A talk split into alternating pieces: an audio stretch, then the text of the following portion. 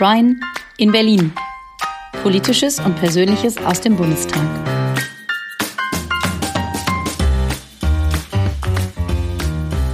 Folge 6 von Krieg, Kinofilmen und Sprachkursen. Hallo, guten Tag, lieber Brian. Hi. Schön, dich zu sehen und zu hören. Äh, es ist schon wieder Zeit für eine neue Folge von Brian in Berlin und ich freue mich sehr, mit dir zu sprechen. Äh, und wir müssten unseren ZuhörerInnen vielleicht mal verraten, dass wir in den Vorbesprechungen unserer Aufzeichnung äh, bei wirklich jedes Mal sagen, hm, das Thema Krieg, das Thema Ukraine, das schieben wir äh, deswegen nochmal auf, weil das vielleicht bis zum nächsten Mal äh, schon wieder eine ganz andere Situation ist. Und äh, wir haben also tatsächlich in den letzten Folgen über die Auswirkungen für die Menschen in Deutschland gesprochen natürlich. Ähm, und tatsächlich wird die Krise, der Krieg in der Ukraine ähm, zu einem zu einem der Themen in den Medien und in den, in den Gedanken der Menschen in der Gesellschaft. Ähm, und es hat gar nicht mehr so eine große, also einen großen Vorrang. Aber trotzdem beschäftigt dich das sicherlich und deine KollegInnen. Ähm, was macht das mit dir, dass der Krieg irgendwie immer noch da ist, ähm, aber nicht mehr so eine, also einen großen Stellenwert hat im Moment? Oder, oder sehe ich das einfach falsch? Wie, wie siehst du das? Also ich glaube, dass der Stellenwert sich gar nicht verändert hat. Also wenn ich überlege, womit wir es zu tun haben, zum Beispiel in unserer alltäglichen Arbeit in den Ausschüssen, dann ist das sehr oft äh, immer auch äh, mit dem Krieg in der Ukraine verbunden. Ob das jetzt zum Beispiel bei mir im Ausschuss beim Thema Bauen mangelnde Ressourcen sind, äh, Rohstoffe, die durch die Lieferketten unterbrochen sind und äh, eben auch das, was da ist, verteuert, äh, wie in anderen Bereichen auch.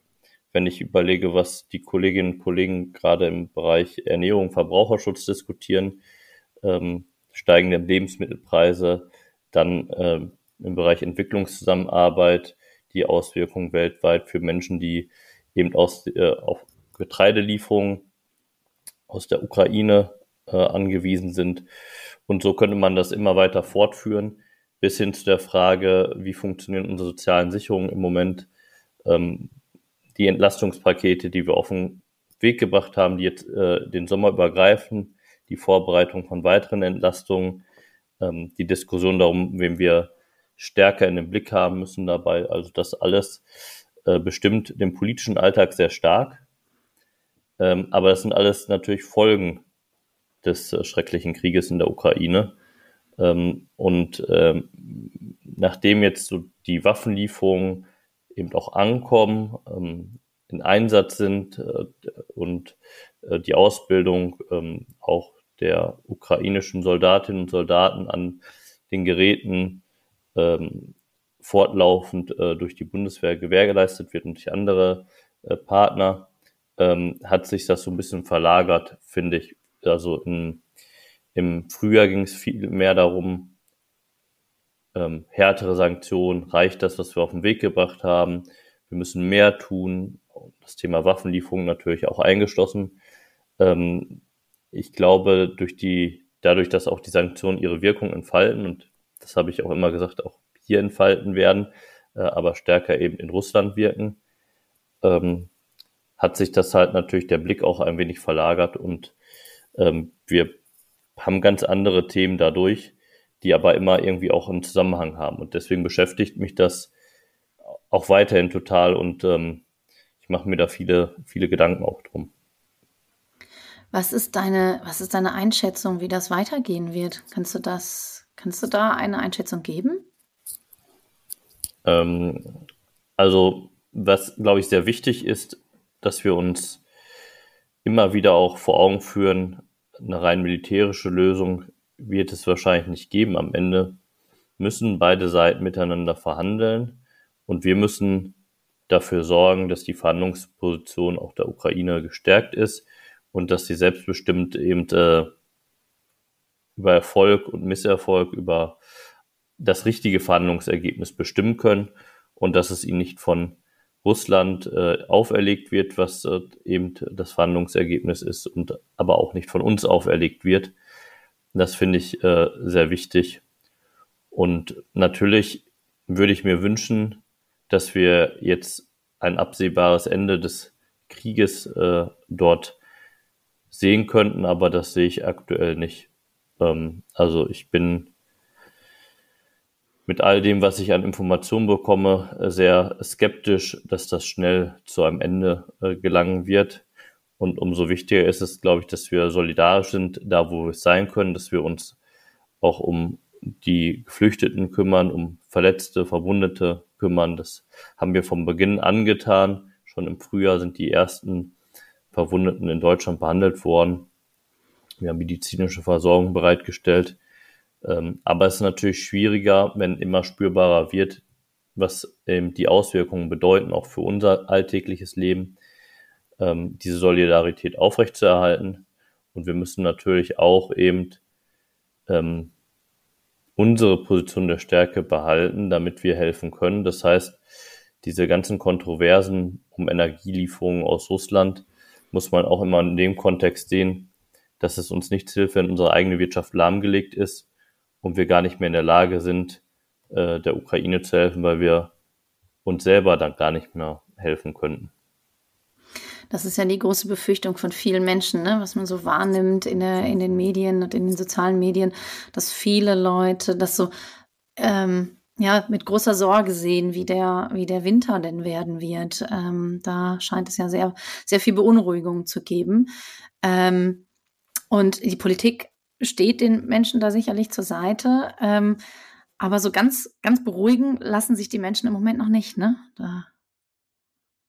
Nee, und ich finde finde es auch schwierig, jetzt einfach zu sagen, alles wird gut und äh, man soll sich da keine Gedanken machen. Das ist halt auch unehrlich. Also man soll keine Ängste schüren. Das finde ich wichtig, aber man muss halt auch ehrlich bleiben und auch bei dem, was man weiß, und das, was man nicht weiß, muss man auch eben klar benennen. So, und die Dynamik, ähm, die ähm, der Krieg eben entfaltet, die ist halt unkalkulierbar. Das ist so. Aber wir tun alles sehr gemeinsam mit den Verbündeten, um eben eine weitere Eskalation äh, zu verhindern, dass es nicht global noch größer wird. Und natürlich, das finde ich ist auch richtig, dass unsere Regierung sich immer wieder um Gespräche mit Russland bemüht, um eben klar zu fordern, dass man zu einem Ende des Krieges kommen muss. Und ob das eine Wirkung hat oder nicht, man sollte das eben konsequent weiterführen, weil dem Vorwurf sich gefallen zu lassen, dass man das nicht gemacht hat und dadurch vielleicht eine Chance vertan hat, äh, ich glaube, das äh, will niemand. Ähm, und welcher Weg an welcher Stelle immer der richtige ist. Das sieht man natürlich auch immer erst mit zeitlichen Abstand, wenn Dinge wirken, wenn man die Konsequenzen daraus sieht. Ich finde es aber gut, dass wir mit Olaf Scholz einen Kanzler an der Spitze unseres Landes haben, äh, an der Spitze der Regierung, der klar abwägt und der sich auch nicht den öffentlichen Druck hingibt, einfach Schnellschüsse zu machen, sondern diesen Kurs beibehält, jetzt versucht, ihn auch besser zu erklären. Das ist auch, glaube ich, sehr wichtig. Aber das alles in allem äh, verfolge ich natürlich sehr genau, weil ich am Ende immer ja auch mitentscheiden muss über einzelne Maßnahmen, über einzelne Entscheidungen. Und da versuche ich mich natürlich bestmöglich darauf vorzubereiten. Vielen Dank. Ähm, das war eine sehr, ähm, sehr persönliche und sehr, sehr gute Erklärung der Situation für, wie sie für dich und deine KollegInnen ist. Du hast gerade gesagt, man kann den Leuten ja nicht einfach sagen, alles wird gut, so wie das ähm, in Filmen und Büchern natürlich oft der Fall ist, dass man hinter ein Happy End hat. Ähm, und äh, das bringt mich eigentlich auch zu meinem nächsten Thema. Das ist ein etwas leichteres Sommerthema, äh, nämlich so ein bisschen die äh, in Anführungszeichen Flucht in die äh, Fiktion, also in Filme äh, beispielsweise. Ähm, wir sind jetzt seit der Pandemie die ersten Male mal wieder im Kino gewesen ähm, oder seit die Pandemie das äh, unmöglich gemacht hatte. Lange sind wir jetzt wieder im Kino gewesen und ich wüsste total gerne von dir, Gehst du gerne ins Kino oder guckst du lieber in Streamingdiensten Filme oder Serien? Und was für Filme magst du so? Was guckst du gerne? Also ich glaube, das schließt sich ja nicht aus. Ich glaube, das Streaming hat vor allem in den letzten ähm, beiden Jahren viel mehr Raum eingenommen. Ähm, aber ich gehe gerne ins Kino, vor allem auch, weil ich gerne äh, Nachos äh, esse mit Käsesoße und äh, gerne auch mit Jacqueline gemeinsam. Ähm, wir haben hier in Mal ein sehr kleines Studio, das Loh-Studio zum Beispiel, was seinen ganz eigenen Charme hat, weil ähm, die Vorführungssäle sehr klein sind, nachdem das alles umgebaut wurde. Andererseits ist das dann auch so ein bisschen wie Heimkino, nur ein bisschen größer halt und mit mehr Technik. Äh, das mache ich sehr gerne.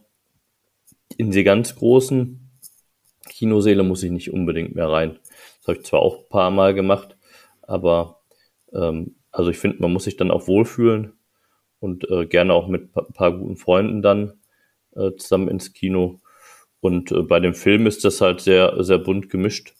Also ich kann mir auch ähm, einfach mal ähm, einen Actionfilm oder so ansehen, ganz äh, einfach nur um, um abzuschalten, gar nicht so, um dann groß drüber nachdenken zu müssen. Ich gucke aber auch gerne äh, Sci-Fi. Ähm, das heißt, ähm, Star Trek und Star Wars kann ich beides äh, was abgewinnen. Das äh, ist ja manchmal so ein Glaubenskrieg. Ich äh, finde, ähm, ich mache das dann aus unterschiedlichen Gründen, gucke ich gerne beides. Ähm, aber eben auch Comedy. Also irgendwie was, was Lustiges, was halt jetzt nicht vielleicht irgendwie eine total ausgefeilte Story haben muss, sondern es einfach lustig wird. Ähm, das ist eher so von der Stimmung abhängig, ob ich Lust habe, ein bisschen da mitzudenken, mich da reinzudenken, dann auch gerne mal so ein Thriller, aber ähm, gerne auch mal was Leichtes dabei. Hm, okay. Äh, apropos reindenken, ähm, in deutschen Kinos werden Filme ja äh, vorwiegend synchronisiert gezeigt.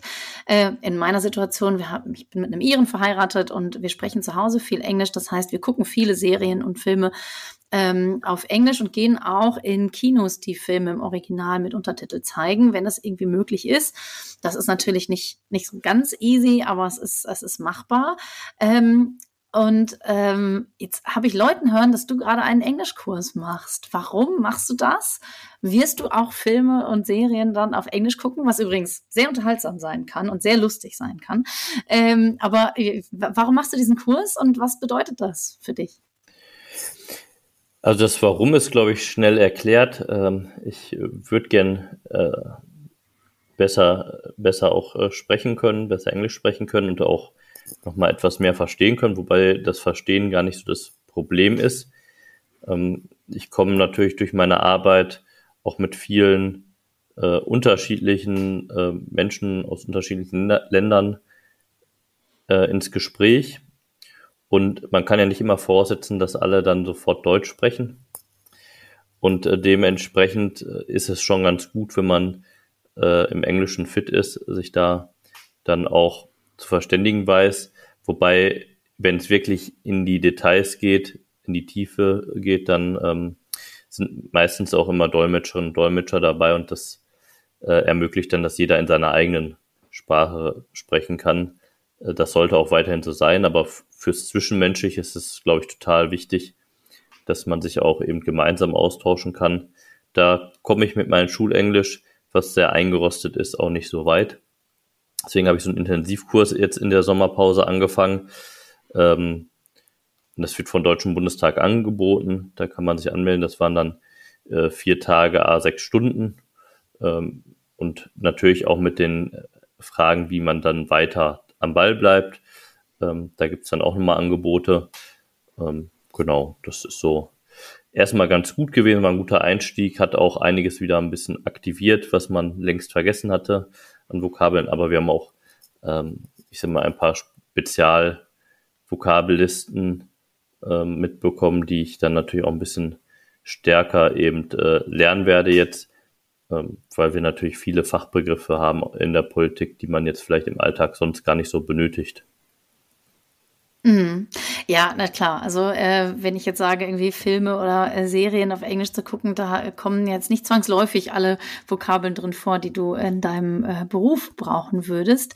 Ähm, tatsächlich äh, habe ich in der Schulzeit ähm, äh, auch nur durchschnittlich bis gut äh, Englisch äh, gelernt und, äh, und habe das meiste äh, durchs Sprechen mit äh, mit Muttersprachlern und Muttersprachlerinnen ne, im, im englischsprachigen Ausland, in Irland, in England gelernt. Und ähm, ja, vielleicht sollten wir mal eine Folge live in Irland aufzeichnen und dann äh, sprechen wir, sprechen wir, machen wir die ganze Folge auf Englisch eines Tages.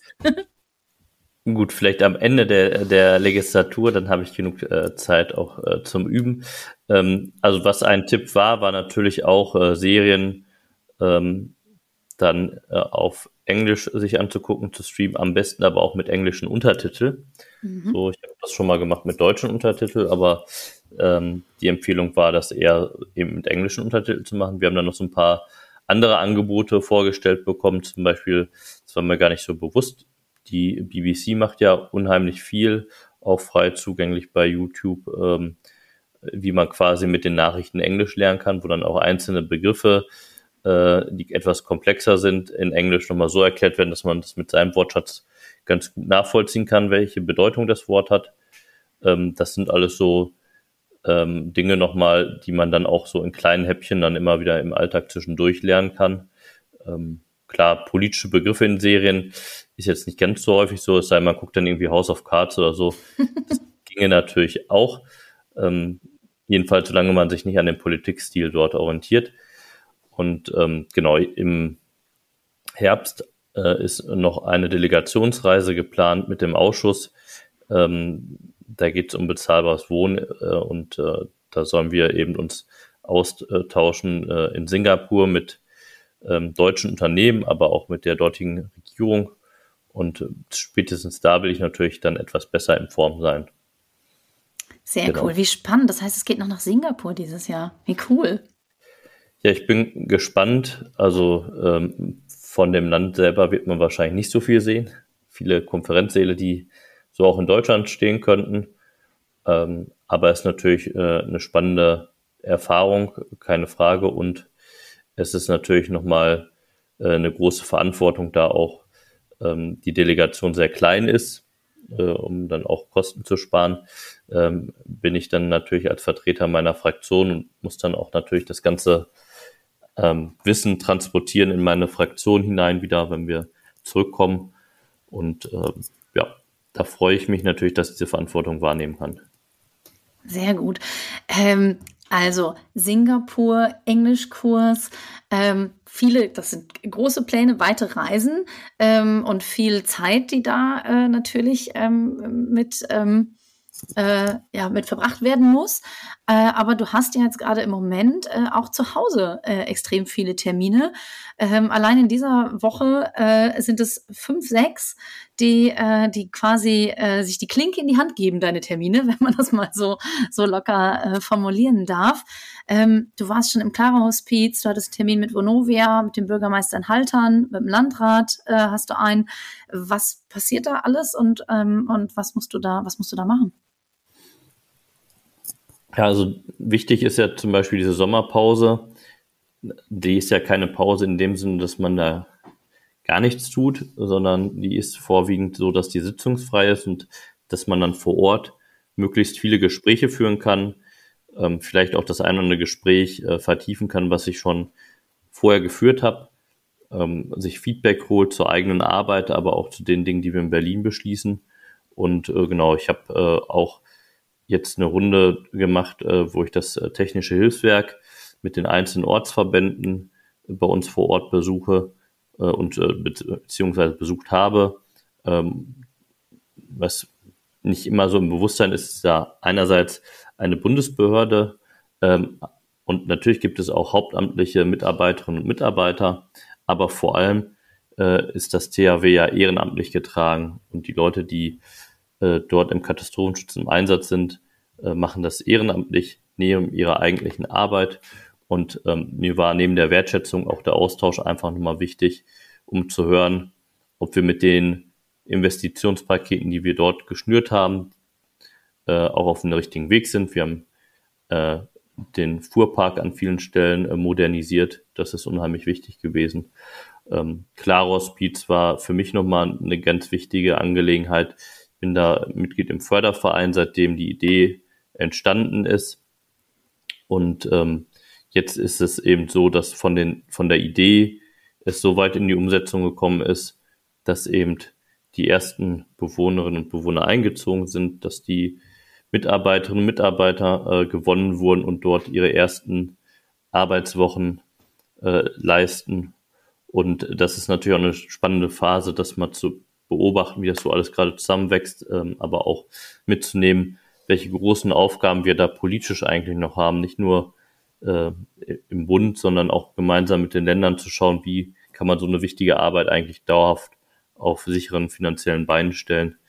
Ähm, das ist, glaube ich, nochmal eine ganz wichtige Geschichte gewesen.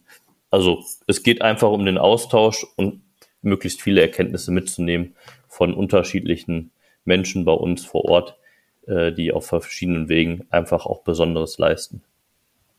Wie spannend, wie abwechslungsreich. Du hast echt einen sehr vollen Alltag. Ähm, aber der Urlaub steht vor der Tür. Du darfst auch ein bisschen ausspannen.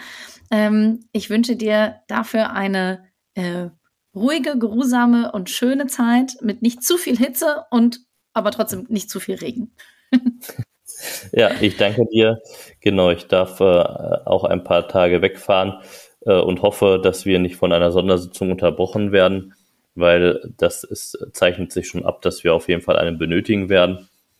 Und ah. in dem Fall heißt es dann direkt äh, sich aufmachen aus dem Urlaubsort nach Berlin und an der Sitzung teilnehmen. Ähm, aber vielleicht habe ich ja Glück und es schließt sich vielleicht einfach nach dem Urlaub an. Aber das liegt dann nicht in meiner Hand, das werde ich einfach genau beobachten. Und in der Zwischenzeit versuche ich dann einfach so gut es geht, mal abzuschalten. Sehr gut. Ich drücke dir die Daumen, dass sich das äh, gut timen lässt, alles und ähm, freue mich auf unser nächstes Gespräch. Bis dahin. Ja, bis dahin. Ciao. Ciao. Vielen Dank fürs Zuhören. Bis zum nächsten Mal. Das war eine Folge des Podcasts Brian in Berlin.